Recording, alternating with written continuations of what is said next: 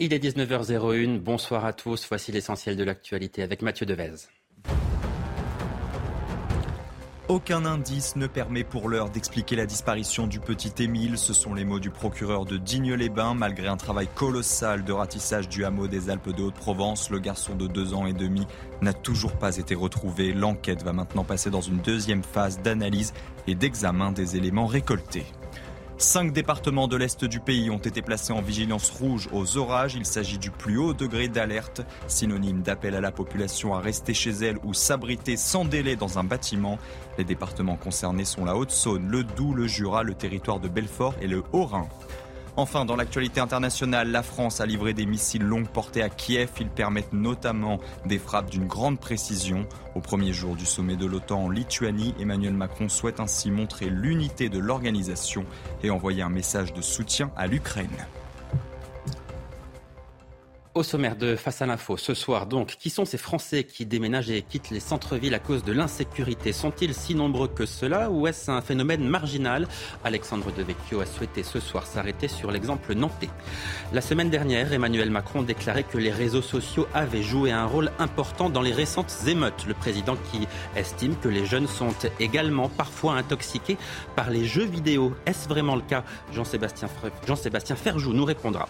Céline Pina nous expliquera que la géographie des émeutes de 2023 est bien différente de celle de 2005.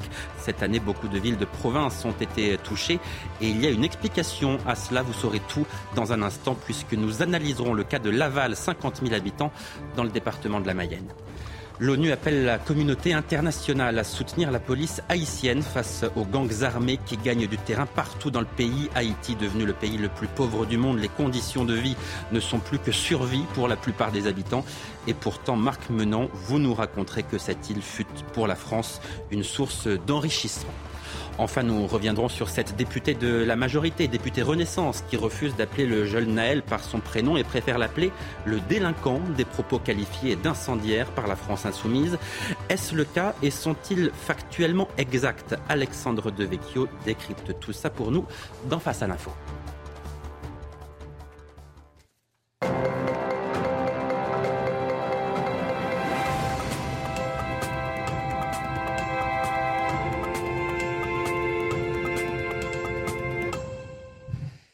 Et avant d'entendre vos chroniques euh, respectives, d'abord revenons sur Papendia. Une nouvelle fois, le ministre de l'Éducation nationale a attaqué CNews et cette fois-ci au sein même de l'Assemblée nationale, dans le cœur de l'Assemblée nationale, dans l'hémicycle. Papendia qui, une nouvelle fois, utilise des mots très choquants et diffamatoires. Je vous laisse juger et on en parle juste après.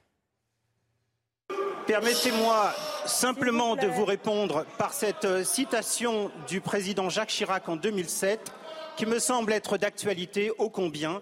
Ne composez jamais avec l'extrémisme, le racisme, l'antisémitisme, le rejet de l'autre.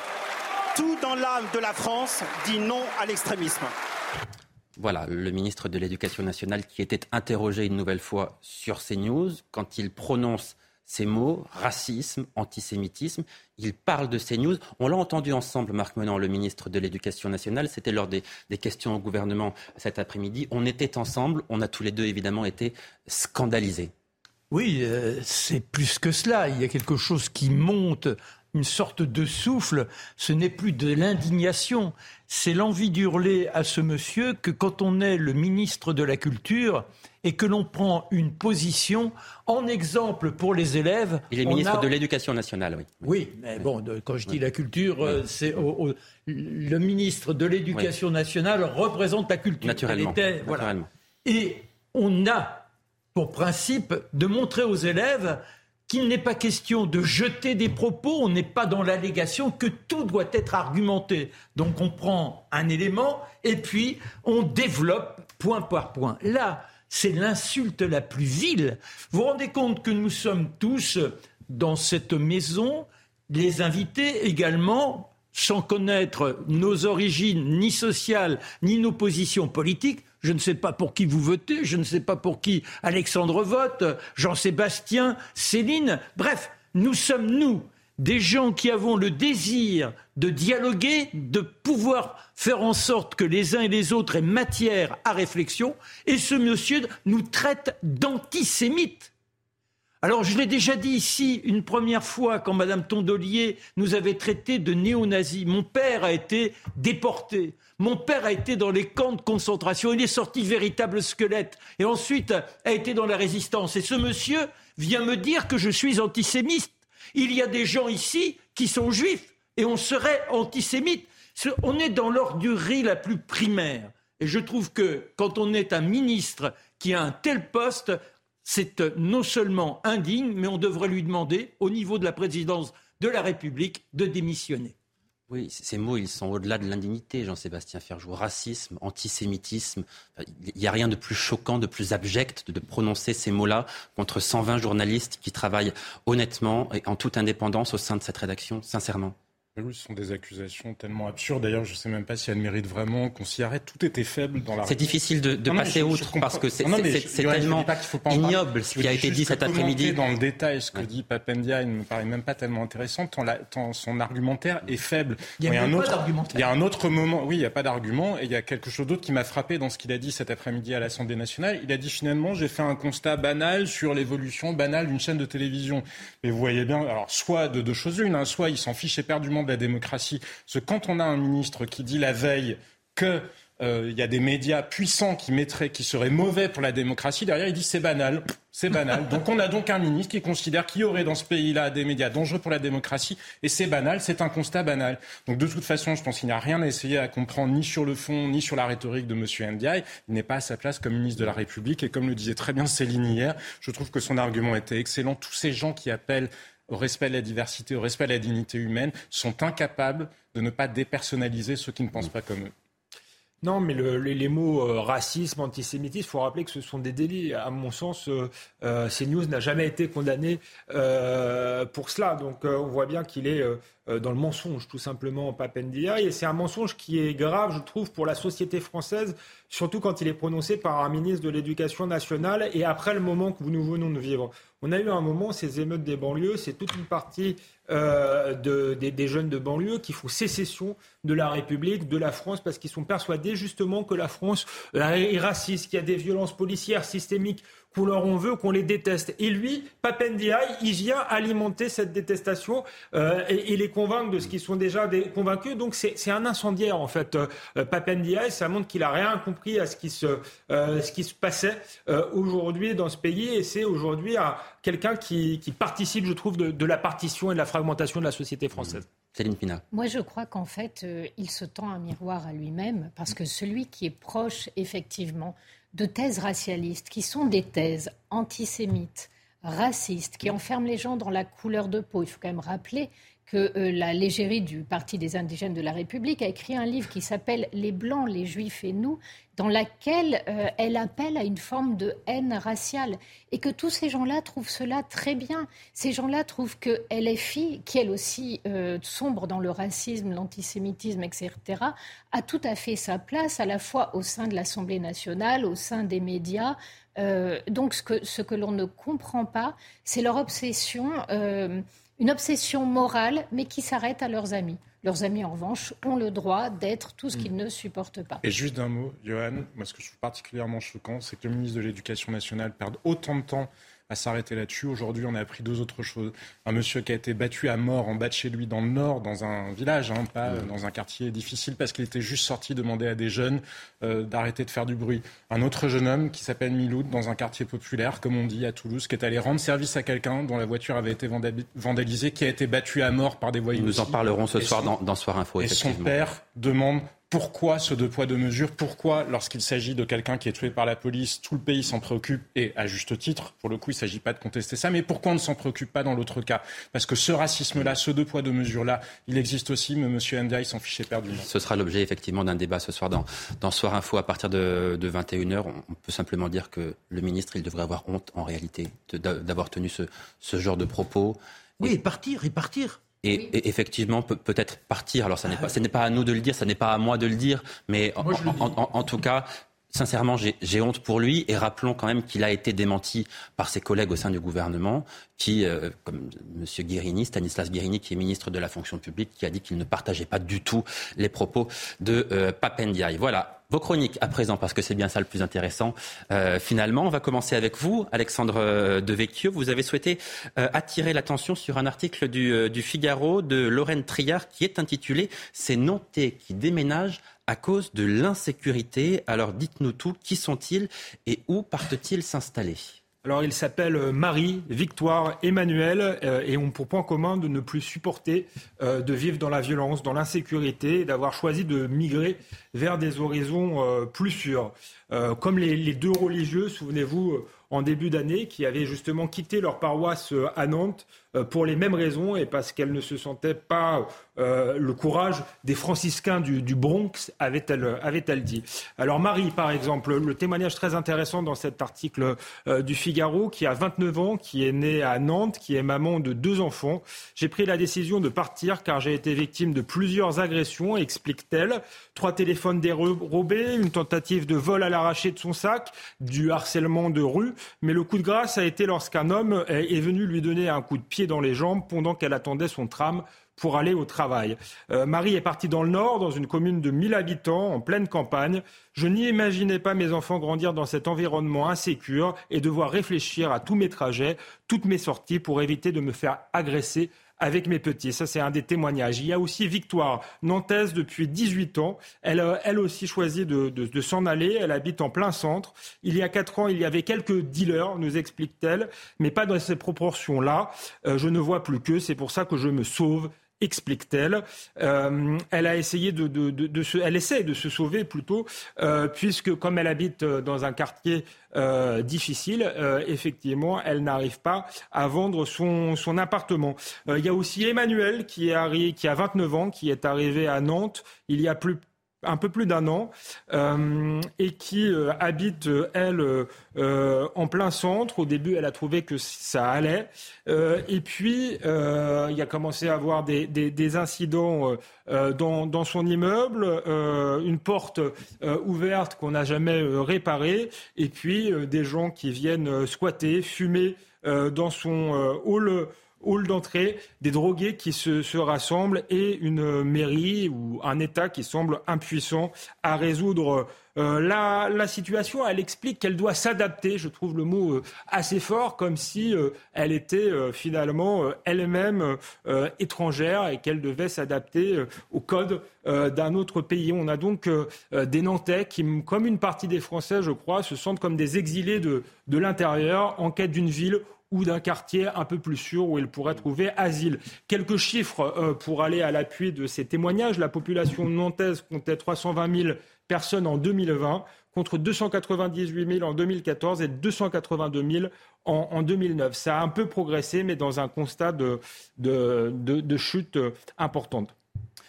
Vous dites que Nantes semble avoir suivi une, sorte de descente aux enfers depuis dix ans. Et c'est vrai que sur nos plateaux, on parle souvent de, Nantes pour des problèmes liés à, la délinquance. Comment est-ce que, selon vous, Nantes a, sombré dans, cette violence ces dernières années? Euh, Il y a dix ans, il faut se souvenir que Nantes était encore euh, présentée euh, comme la ville la plus agréable de France. Elle trustait tous, les, tous les classements. Euh, la descente aux enfers a été euh, progressive. En 2014, euh, Nantes devient le, le, QG de la contestation des anti-aéroports Notre-Dame-des-Landes. les socialistes sont alors alliés, ils le sont toujours aux écolos, qu'il ne faut pas froisser. Et finalement, on laisse cette contestation, cette extrême gauche installée au cœur de la ville. et si vous voulez, chaque week-end, les manifestations de plus sont de plus en plus violentes, on s'y habitue, les commerçants euh, ferment leurs portes, voire se, barricadent chaque, euh, chaque week-end. Deuxième, euh, je dirais, point de bascule, c'est 2015, c'est la crise des migrants.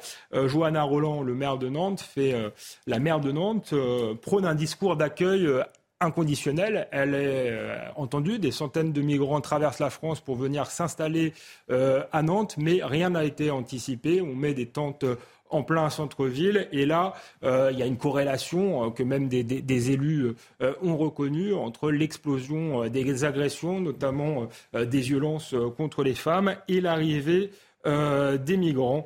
Et enfin, c'est sans doute aussi le résultat, je dirais, d'une politique. Je parlais des écolos à Nantes. C'est vrai qu'ils ont voulu piétoniser le centre-ville. Ils ont voulu euh, si vous voulez, euh, euh, diminuer les éclairages et ça a favorisé l'installation effectivement des trafics au cœur du centre-ville. Donc on est là, si vous voulez, dans, une, dans un cas particulier lié à une gestion, une mauvaise gestion locale. Une dernière question rapidement. Est-ce que vous diriez que Nantes est, est un cas isolé ou est-ce que c'est quelque chose qui existe et c'est un phénomène qui s'étend à d'autres villes? Euh, j'ai dit que c'était un cas particulier lié à des circonstances locales, mais c'est vrai que ça s'étend euh, évidemment à, d'autres villes. 120 000 personnes euh, à Paris en moins euh, en, en, 10 ans.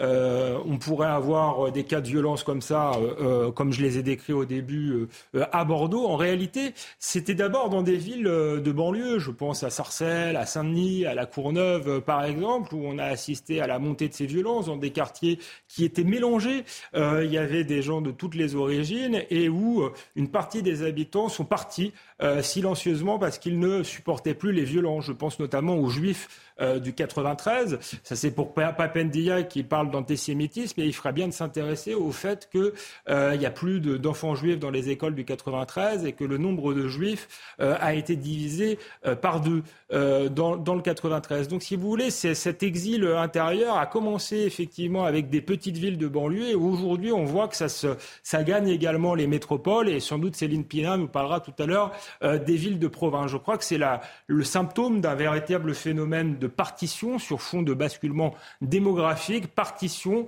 euh, dont les émeutes de banlieue ont été également, euh, je crois, le grand Lié aussi sans doute au prix de l'immobilier dans les grandes villes. Ça explique une partie de l'exode, sans ça doute. Hein. ça explique une partie de, de l'exode dans les grandes villes, mais pas tout. En tout cas, pas dans les, pas dans les villes de banlieue où les gens se sont retrouvés dans la fameuse France périphérique, bien décrite par Christophe Guilluy.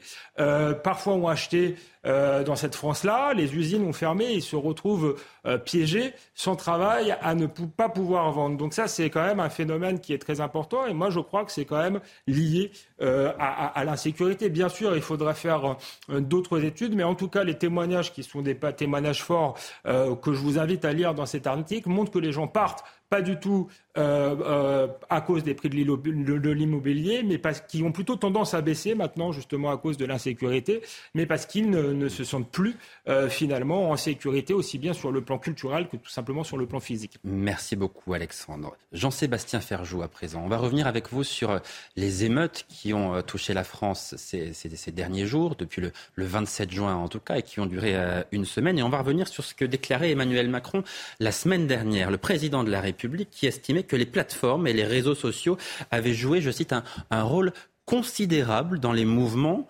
Et il ajoutait nous avons vu sur plusieurs d'entre elles Snapchat, TikTok ou plusieurs autres, à la fois l'organisation de rassemblements violents se faire, mais une forme de mimétisme de la violence, ce qui chez les plus jeunes conduit à une forme de sortie du réel. Le président qui conclut de cette manière, on a le sentiment parfois que certains d'entre eux vivent dans les rues les jeux vidéo qui les ont intoxiqués. Et Jean-Sébastien, c'est cette dernière phrase qui a retenu votre attention. Expliquez-nous pourquoi. Oui, parce que les réseaux sociaux, il y aurait effectivement certainement beaucoup à dire. Déjà sur l'illusion qui consisterait à imaginer qu'on pourrait, sans en tout cas passer à des mesures énormes de restriction des libertés publiques, les couper ou euh, les modérer telles que l'imagine euh, Emmanuel Macron. Enfin, comme je vous le disais, c'est une illusion.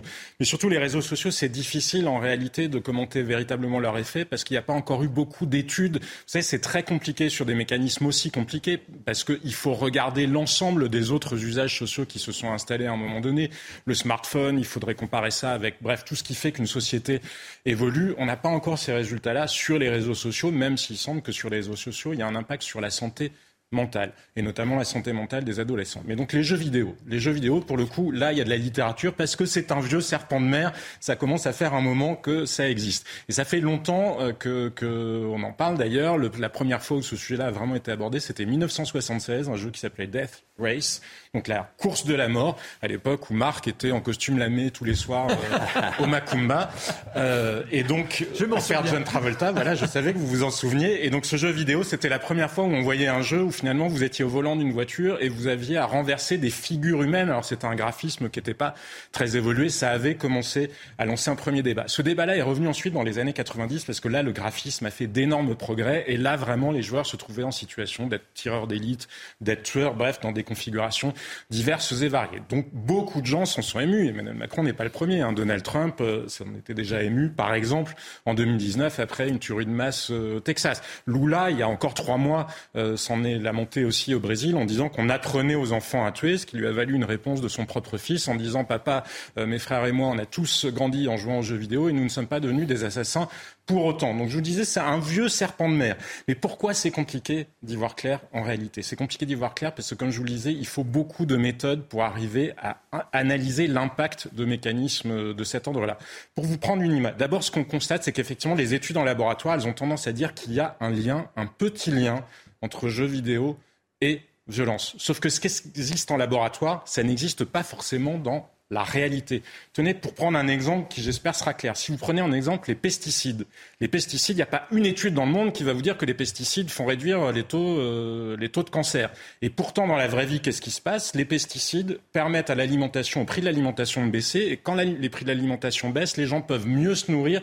Et donc, cet effet-là finit par contrebalancer le premier effet de la dangerosité des pesticides. C'est un peu pareil sur les jeux vidéo, si vous voulez. Il peut y avoir différents effets qui se contrebalance. Et il y en a trois notamment qui ont été analysés par les chercheurs. D'abord, l'effet catharsis. L'effet catharsis, c'est bah, le fait tout simplement que, par exemple, si Marc est furieux contre euh, les gens qui écrivent euh, en écriture inclusive, bah, s'il joue chez lui aux jeux vidéo, il se défoulera là-dessus et il ne se défoulera pas sur un professeur qui voudrait enseigner l'écriture euh, inclusive. Après, il y a l'effet d'incapacité forcément, si vous êtes chez vous en train de jouer à un jeu vidéo, vous n'êtes pas dans la rue en train d'agresser quelqu'un ou en train euh, de, de, voler. Après, il y a l'effet de substitution.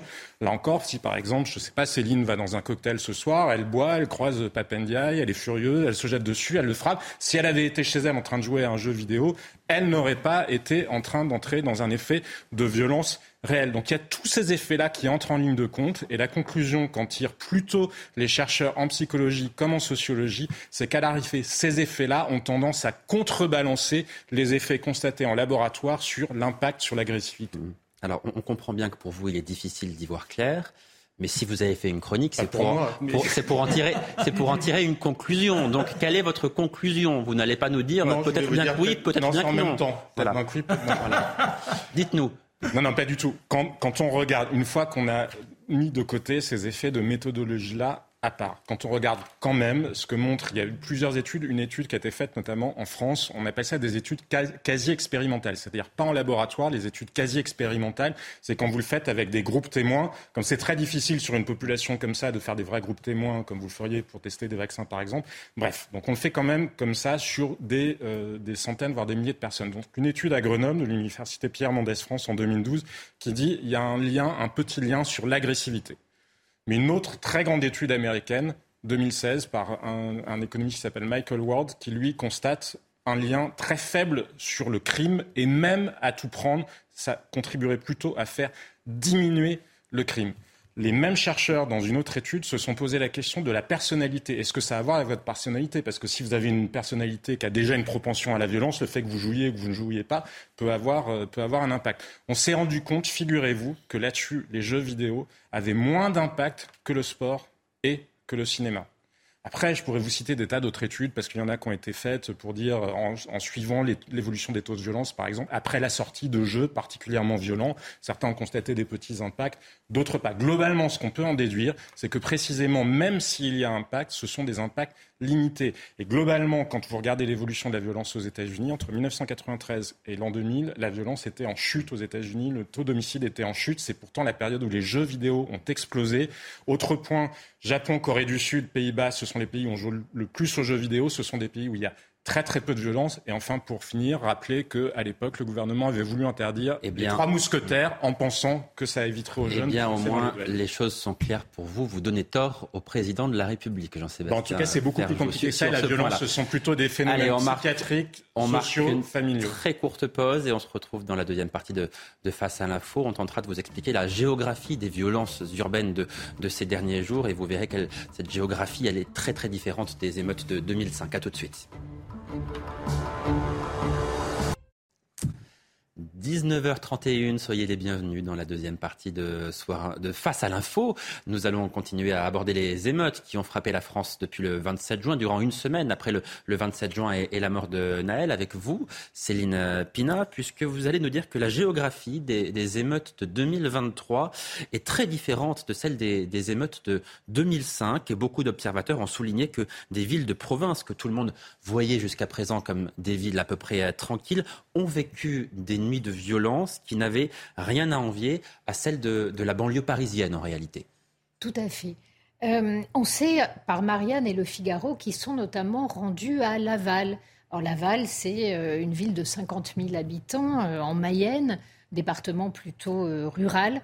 Et Laval a été la proie de jeunes émeutiers pendant trois jours et dès le soir, en fait, de, la mort du jeune automobiliste. Qu'est-ce qui s'est passé? Eh bien, en fait, devant les yeux absolument ébahis des habitants, euh, sont partis en fumée le centre de loisirs, euh, une association pour handicapés, euh, des locaux d'assurance, le McDonald's du quartier. dans le même temps, ont été pillés le Conforama du coin, au moins deux bureaux de tabac, et les policiers ont empêché l'incendie de plusieurs écoles, de la piscine et du grand supermarché. L'article va surtout parler de la surprise des pouvoirs publics face à cette explosion de violence qui n'était pas forcément attendue, en tout cas pas dans ces petites villes-là. À Laval, ce qui a surtout choqué le maire, lui parle de la volonté de détruire des émeutiers, bien plus que de voler, comme si le pillage avait été incident finalement. Ça correspond aux premières infos qui euh, tendent à montrer qu'il y aurait en fait deux sortes d'émeutiers. Euh, ceux qui sont animés par une forme de rage, de rejet de la France et qui ciblent particulièrement les institutions, qui sont dans une logique de destruction, et une logique qui serait plus celle du Black Bloc, qui serait celle des pilleurs. Et aujourd'hui, euh, un certain nombre d'analystes se demandent si on n'aurait pas affaire à deux catégories d'émeutiers. J'imagine que l'on en saura un petit peu plus euh, plus tard, euh, au fur et à mesure. En tout cas, ce qu'on a pu noter, c'est la même volonté d'en découdre avec les policiers comme avec les pompiers que l'on était habitué à voir plutôt en région parisienne et lyonnaise. Ne jamais oublier que Lyon a été un berceau de l'émeute urbaine, notamment en, en 95. Alors, les heures ont eu lieu à Laval, plutôt dans les quartiers liés à la politique de la ville ce qui est à peu près euh, le cas de toutes les villes qui se sont euh, rebellées. Euh, ces deux quartiers concentrent de fait une population qui est plutôt pauvre économiquement, mais qui est aussi majoritairement issue de l'immigration. Et donc dans le Figaro, on interviewe une jeune femme qui est marocaine et qui s'emporte en disant que les émeutiers appartiennent à sa communauté et qu'elle trouve qu'une paire de claques serait bien méritée et qui demande un petit peu plus de répression. Mais dans le même article, dans ce, ces mêmes quartiers, on voit aussi ces hommes et ces femmes qui vont descendre en pleine nuit alors que l'air est saturé par les euh, gaz lacrymogènes pour essayer de sauver, euh, simplement d'éteindre un feu de poubelle et surtout de sauver leur voiture. Parce qu'en Mayenne, pas de voiture, ça signifie pas de travail. Et ce qu'on voit, ce sont que les émeutiers et les victimes partagent exactement le même terrain et parfois la même sociologie. Et comment est-ce que les acteurs de terrain euh, expliquent justement le, basculement de cette ville de Laval, qui encore une fois était jusqu'à présent une ville, disons, paisible?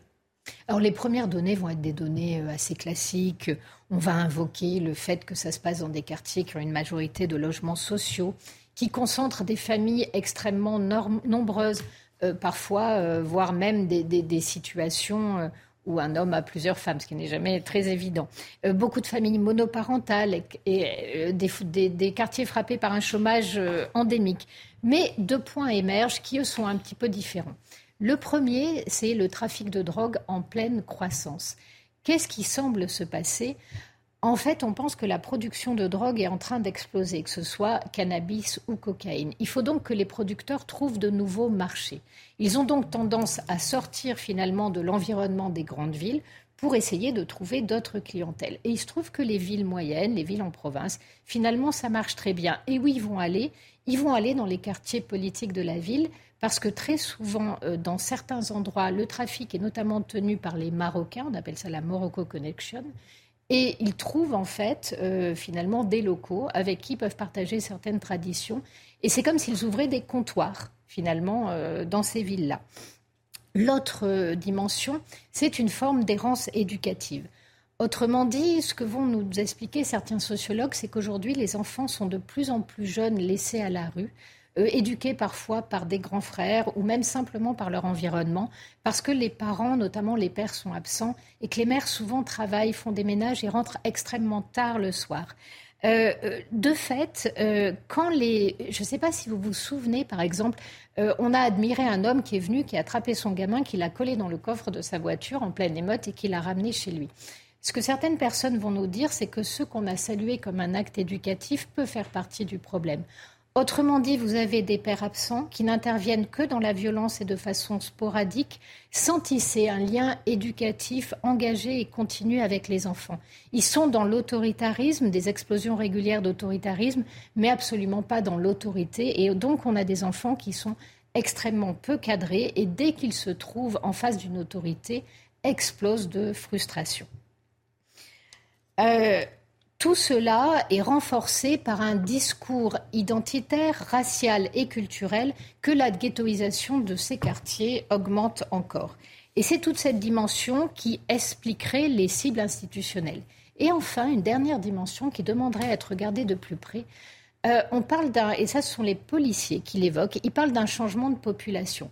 Ils expliquent qu'un certain nombre euh, d'habitants de, la région parisienne ont été délocalisés par les offices d'HLM qui ne les voulaient plus euh, dans les secteurs où ils posaient des problèmes, ont été délocalisés en province, important avec eux toute une tradition euh, de violence.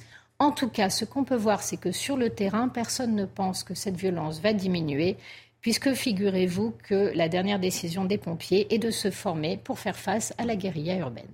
Et vous nous dites aussi, Céline, que selon le sociologue Hugues Lagrange, il y a d'énormes différences entre les émeutes de 2023, celles que nous venons de vivre, et celles de 2005 Oui, la première chose, c'est la rapidité de diffusion. Rappelez-vous, en 2005, il va falloir une semaine avant que la France entière ne s'embrase. Là, il n'a fallu que quelques heures. Pourquoi? Parce que via les réseaux sociaux, c'est une, une, émotion immédiate qui est à disposition. La vidéo euh, de, la mort du jeune Naël a tourné en boucle et a suscité énormément de, réactions. Ensuite, on remarque que ce ne sont pas les mêmes villes qui sont touchées par les émeutes entre 2005 et 2023. Par exemple, 44, seuls 44% des villes qui avaient été touchées par les émeutes en 2005 ont connu des émeutes en 2023. Donc on a un petit changement euh, de sociologie. La principale explication, ce serait peut-être lié à cette nature des émeutes, au fait qu'on ait deux natures d'émeutiers, d'un côté des pilleurs, de l'autre des gens qui seraient dans une révolte plus identitaire. Enfin, euh, il semblerait que la ghettoisation se soit accentuée et que la coupure sociale entre habitants euh, et, des gens venant euh, en fait d'une les clivages ethniques et culturels soit devenu de plus en plus profond euh, qu'ils se réparent de moins en moins et que surtout, là où on pensait que l'école de la République jouait un rôle assimilationniste, l'école a échoué, mais pire encore. Euh, avant, finalement, l'assimilation passait aussi par les partis et les syndicats. Et en se battant pour l'amélioration de ces conditions, on dépassait complètement les clivages ethniques. Euh, des ouvriers qui se battaient ensemble avaient une identité ouvrière avant de mettre en avant une origine. Et en fait, tous ces facteurs de, socialisation ont disparu. Et une des dernières choses est aussi une société qui devient de plus en plus inégalitaire, dans laquelle il y a une sécession entre les plus riches et les plus pauvres, et une classe moyenne au milieu qui se projette dans l'échec et qui pense que son avenir est grévé, euh, qu'elle n'aura pas droit aux mêmes protections et aux mêmes solidarités que ses parents. Et tout ça donne une coupure de génération extrêmement violente. Voilà, le problème, c'est qu'en fait, nous, on fait société parce que nous partageons à la fois euh, un legs national, des idéaux, un projet, et qu'aujourd'hui, c'est exactement ce dont les jeunes émeutiers semblent dépourvus. Ils n'ont ni héritage, ni avenir, et peut-être que l'hystérie sur leur identité prouve qu'en fait, elle n'est pas si profonde que cela.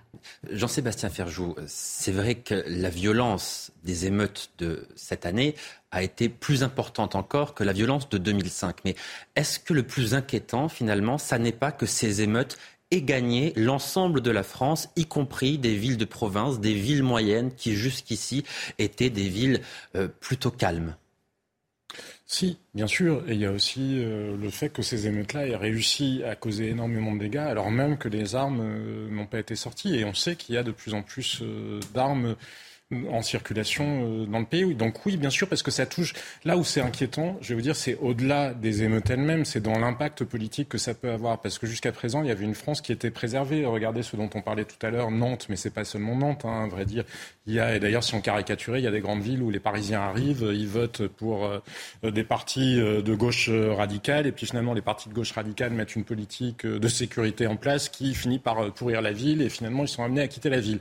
Mais ça peut avoir beaucoup plus d'impact politique, justement, parce que là, c'est le pays entier qui est déstabilisé et qui est confronté. C'est la logique de cette partition que l'on ne cesse d'attiser. Et on a maintenant le ministre de l'Éducation nationale qui est dans ce registre. Les gamins, on leur dit pas, vous êtes des petits républicains, vous avez la chance d'être dans un pays qui va vous offrir une possibilité d'expression. Non, on leur dit, euh, vous n'êtes pas véritablement français, il y a des groupes d'influence qui leur créent une fausse identité en les ramarrant à la religion, et ils doivent vivre en religieux et non pas en citoyen. Après, à l'école, on leur dit pas les mots, c'est fabuleux, regardez l'écriture. Non, on brise l'écriture, on crée cette écriture inclusive. Donc on n'aide pas à ce qu'il soit structuré. Et puis, un gamin, ça a envie de bouger, ça a soif d'aventure. Or, on les laisse là, là, pendant les vacances, rien pour les structurer.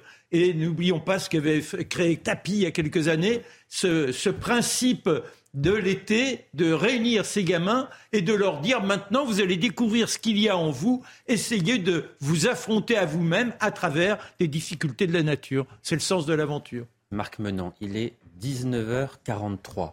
Vous gardez la parole parce que c'est votre heure maintenant. voici venue l'heure du dernier mousquetaire. Et vous allez aujourd'hui nous parler, cher Marc, d'Haïti.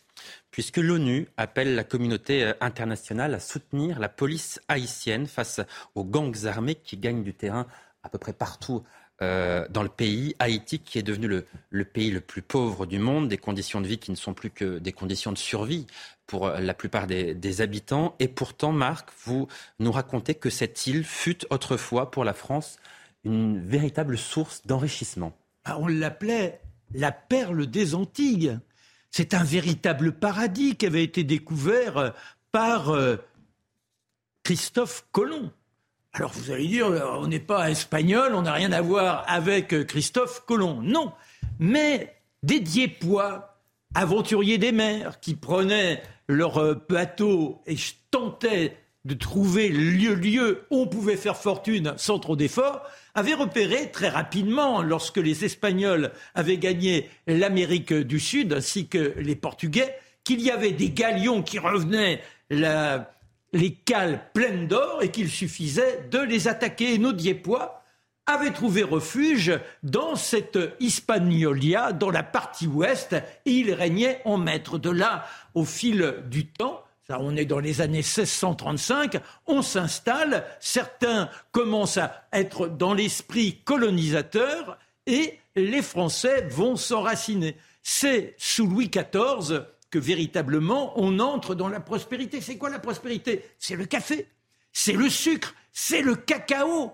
Et il y a là une matière forcément à renflouer les trésors du royaume. Et ça, c'est formidable, un dynamisme incroyable, tant et si bien que non seulement on encourage la traite des Noirs, mais pour cela, on donne des subventions aux armateurs, parce que les armateurs, ils trouvent que c'est un peu trop risqué et que par conséquent, il leur faut des subsides pour aller dans ce pari, ce défi de la colonisation. On ne va pas tout installer là. Sachez qu'il y avait des noirs marrons très tôt qui créaient des sortes de micro-cellules de liberté se trouvant à l'écart au sein de cette partie de l'île. Et puis il y a le traité qui est signé après la guerre d'Espagne, traité qui permet à la France de devenir officiellement détentrice de la partie ouest. C'est là que naît donc cette, euh, ce, qui sera la future Haïti. La révolte a lieu en 1791 avec non pas Toussaint l'ouverture, mais Boukman avec euh, également Dessalines, avec Christophe, et ce sont ces gens-là qui arracheront à Napoléon, ils arracheront cette liberté. Un temps, notre Toussaint Louverture, qui était d'ailleurs non pas un esclave, mais un libre. Il avait sa petite exploitation. Il exploitait lui-même des esclaves. Il s'est rallié à la Révolution parce qu'il avait la chance de posséder l'écriture et également les capacités de lecture. Et ces gens-là n'avaient pas envie d'être contre le roi. Oh non, non, non, non. Ils voulaient simplement obtenir des petits droits. Et c'est pour ça qu'il fallait quelqu'un pour négocier qui soit capable de rédiger les traités. La Révolution, passons en 1804, il y a la proclamation de cet Haïti libre. C'est d'abord Dessalines qui est le premier à se mettre en place. Mais l'obsession de ces gens, c'est être digne de cet affrontement au blanc. On a fait tomber ceux qui nous gouvernaient, ceux qui nous imposaient la férule. Ils avaient la prospérité, nous serons capables d'être comme eux. Mais pour ce faire, eh bien, ceux qui s'étaient agités, ceux qui avaient été jusqu'au bout de la folie pour faire tomber les exploiteurs, se retrouvent à être à nouveau exploités, mais par le nouveau pouvoir. Et ça prend une plus grande ampleur encore quand Dessalines est assassiné et que l'on a Henri qui se proclame roi et qui va tresser la fière citadelle avec en dessous le château du sans souci il est dans une prospérité incroyable. Haïti est dans la dignité. Reste qu'en 1825, alors déjà, lui, il va avoir le peuple qui se lève forcément pour faire tomber son pouvoir. Il se supprime avant de tomber sous la menace des émeutiers qui sont venus jusqu'au sans souci. Mais alors, ce qui est extraordinaire, c'est qu'en 1825, Charles X reconnaît enfin l'indépendance à une condition que Haïti verse 125 millions de francs or, et ça par traite et par dignité. Ces gens, anciens esclaves, qui veulent montrer qu'ils sont dignes des Blancs, vont tout faire pour payer cette dette, ce qui va miner la possibilité d'une économie saine. Et puis derrière, il y a les États-Unis, les Anglais. Ils ont peur de quoi Qu'il y ait une contagion, que leurs propres esclaves, eh bien, se lèvent, les esclaves dans les Antilles, pour euh, les Anglais, et puis aux États-Unis, leur population. Donc il n'est pas question de prendre en considération ce peuple. On le met à l'index, et c'est cette lutte qui verra néanmoins les Américains venir au début du XXe siècle, sous prétexte d'installer le chemin de fer, eh bien, prendre en contrôle, en sous-main, la logique économique de cette île. Ressortira de cela en 1930 la crise de Wall Street. Les Américains, en 1934, pris par cette incapacité à maintenir l'effort de férule sur les lieux, s'en vont. Et là, on a presque un embryon de résultats démocratiques. Mais quoi? Il n'est pas question de leur laisser cette fortune et les Américains, en sous-main, permettront en 1957 l'élection de François Duvalier, Papadoc. Oh, ils sont bien falots, on pourrait le manipuler, mais non. Il prend véritablement le pouvoir et devient un tortionnaire pire que ce que les pauvres bougres avaient eu à subir. Mais dans tout cela, il n'y a pas que la politique. C'est une île à la fois paradis parce qu'elle offre la prospérité, mais d'un autre côté, c'est un enfer, car de temps en temps, eh bien, la terre se met à trembler. C'est le terrible drame vécu en 2010. C'est également cette euh, terre qui tremble qui fait tomber la fière citadelle qui avait été dressée par euh, Henri. Et il y a les cyclones. Bref, c'est un monde où les individus sont broyés. Pour autant, ils ont une gaieté, une fierté qui leur fait adorer la France. Ils se sentent encore, quand je suis allé en Haïti, et les intellectuels, d'ailleurs il suffit de regarder Denis Laferrière, également Lionel Trouillot, ces grands écrivains, ils ont la magie de la plume. Eh bien ces gens-là attendent de nous une aide. Mais dans cet accaparement, je dirais, des influences venant d'ailleurs, ils n'ont été incapables de faire quoi que ce soit. Aristide est tombé sous le coup, je dirais, de la pression américaine, qui après a cherché à le remettre en place, et à chaque fois, eh bien, les pouvoirs finissent par s'effondrer. C'est le chaos le plus total. L'ONU, après 2010, théoriquement, devait tenir l'île. Et quand on errait dans Port-au-Prince, on avait ces forces armées qui passaient. Et les pauvres brouques, d'un côté à Port-au-Prince, vous avez les fières, immenses résidences. Et quand vous descendez à Cité-Soleil, c'est presque encore le paradis, c'est le bidonville. Mais un bidonville qui est tout à fait acceptable. Mais les plus pauvres des plus pauvres, ce sont des cahutes à côté du port. Quand je dis des cahutes, c'est des bouts de ferraille, des bouts de bois qui, au moindre coup de vent, s'envolent. Et ces gens-là, ils n'ont rien, il n'y a plus d'économie. Et comment les gangs se sont constitués et dominent, d'où cette intervention de l'ONU la semaine dernière, c'est parce que Haïti est devenu une plaque tournante de la drogue. Cette drogue qui nous menace et qui est une infiltration qui détruit partout la jeunesse en Occident. Donc il n'y a plus aujourd'hui de capacité, bien qu'il y ait une volonté. Il y a des gens extraordinaires là-bas en Haïti, mais ils n'ont qu'une démarche intellectuelle. L'économie n'existe plus. Euh, en plus, il y a des. Bon, le, dernier président a été assassiné en 2021, donc il y a une sorte de vacances de pouvoir, une augmentation de 130% de l'essence dans un pays où vous ne faites rien si vous n'avez pas un véhicule. Voilà le désastre d'Haïti et comment eh bien, on peut redonner à ce peuple, qui est un peuple de gaieté, qui est un peuple motivé, eh bien malheureusement, je ne vois pas comment leur donner l'espoir aujourd'hui. Vous avez cité plusieurs écrivains. Il faut préciser que vous connaissez bien Haïti et vous avez vous-même écrit un livre sur Haïti. Le petit roman d'Haïti. Le petit roman d'Haïti. Mais vous savez, cher Marx, ce qui est passionnant quand vous écoute, quand on vous écoute, c'est qu'en réalité, on a l'impression que vous avez traversé toutes ces époques. Et donc, on, a, une sorte de fascination quand on vous écoute. Donc, surtout, ne changez rien. Vous êtes parfait. Merci. Où ta machine à C'est le secret de Marc Menant qu'on retrouve demain évidemment dans, Face à l'info. Retour euh, à nos problèmes contemporains. On va reparler des, émeutes, Alexandre de, Vecchio.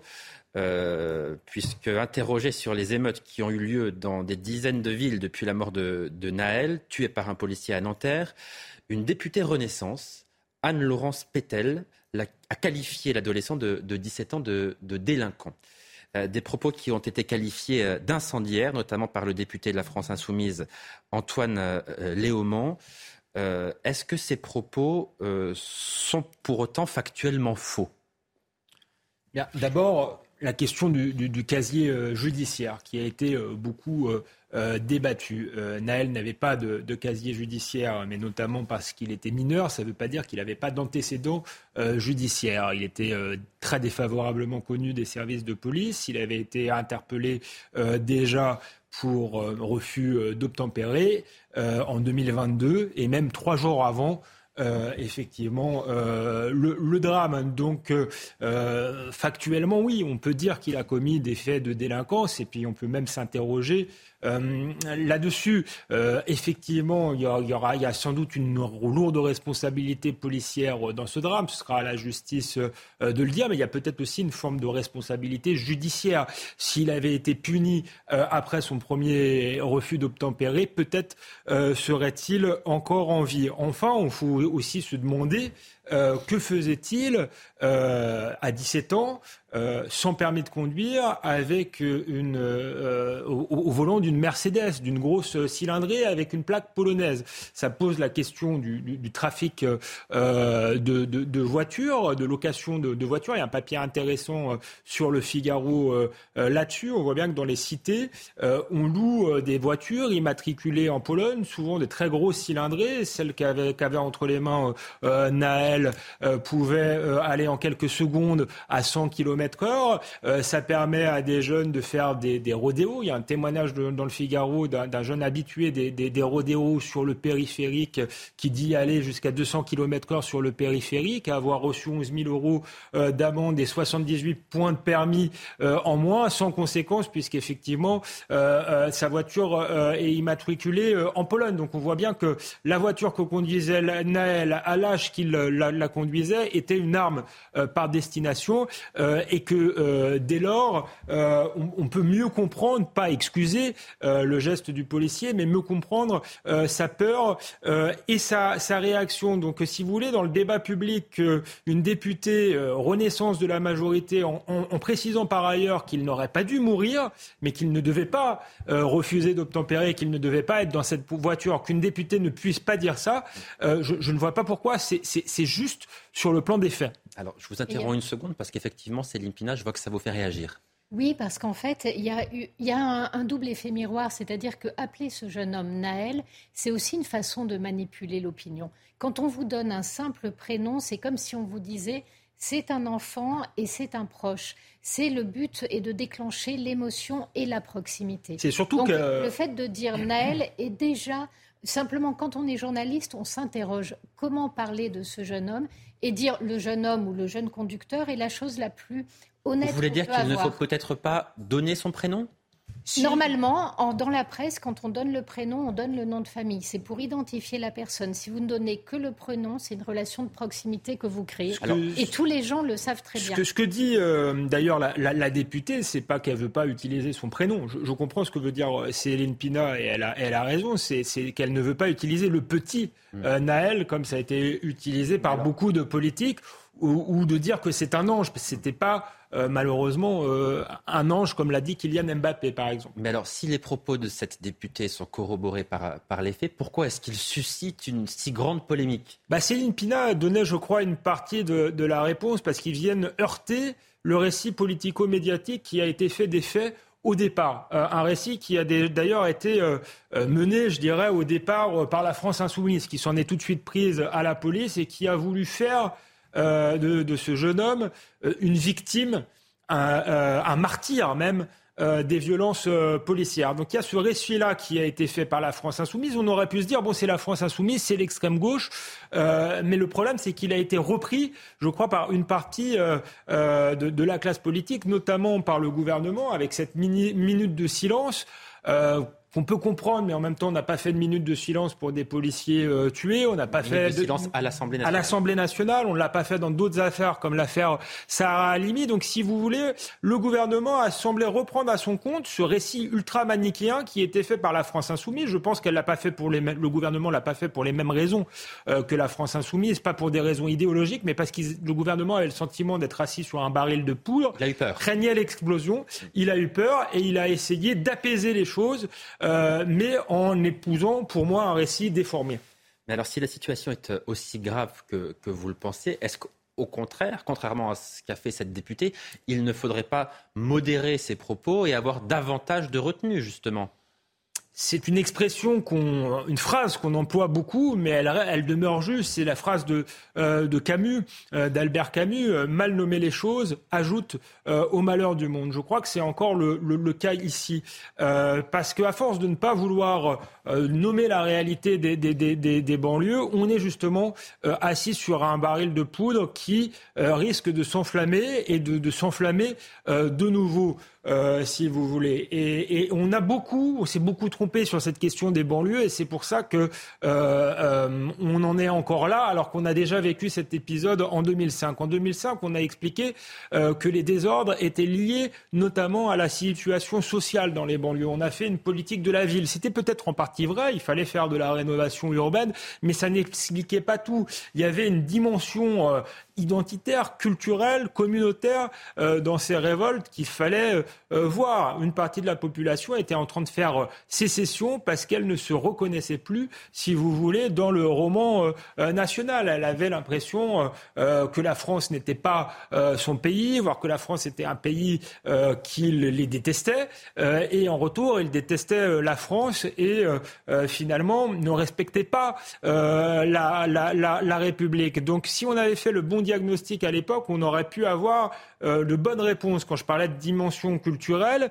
euh, il faut bien voir qu'on a une jeunesse qui a été élevée euh, par des parents qui viennent d'une culture où le code de l'honneur, par exemple, est très important. Ils respectaient la force et l'autorité. Donc en, apparaissant faible face à eux, je crois qu'on a aggravé la fracture qu'on prétendait combattre. De même, en, reprenant ce récit d'une supposée maltraitance sociale de la France, alors même qu'en France, il y a plus de logements sociaux pour les étrangers que pour euh, les Français. Il faut quand même le rappeler, c'est un signe de, générosité. Mais en, accréditant ce discours que la France serait maltraitante aussi bien sur le plan social, aussi bien sur le plan du racisme, on a accentué le ressentiment de ces populations-là. C'est pour ça que je crois profondément euh, que pour gagner la guerre des mots euh, MAIUX, il faut commencer par gagner la guerre des mots MOTS et qu'il faut commencer par voir ce que l'on voit et dire ce que l'on voit. Jean-Sébastien Ferjou, est-ce que cette députée finalement, ce qui ne lui est pas reproché, c'est de, dire que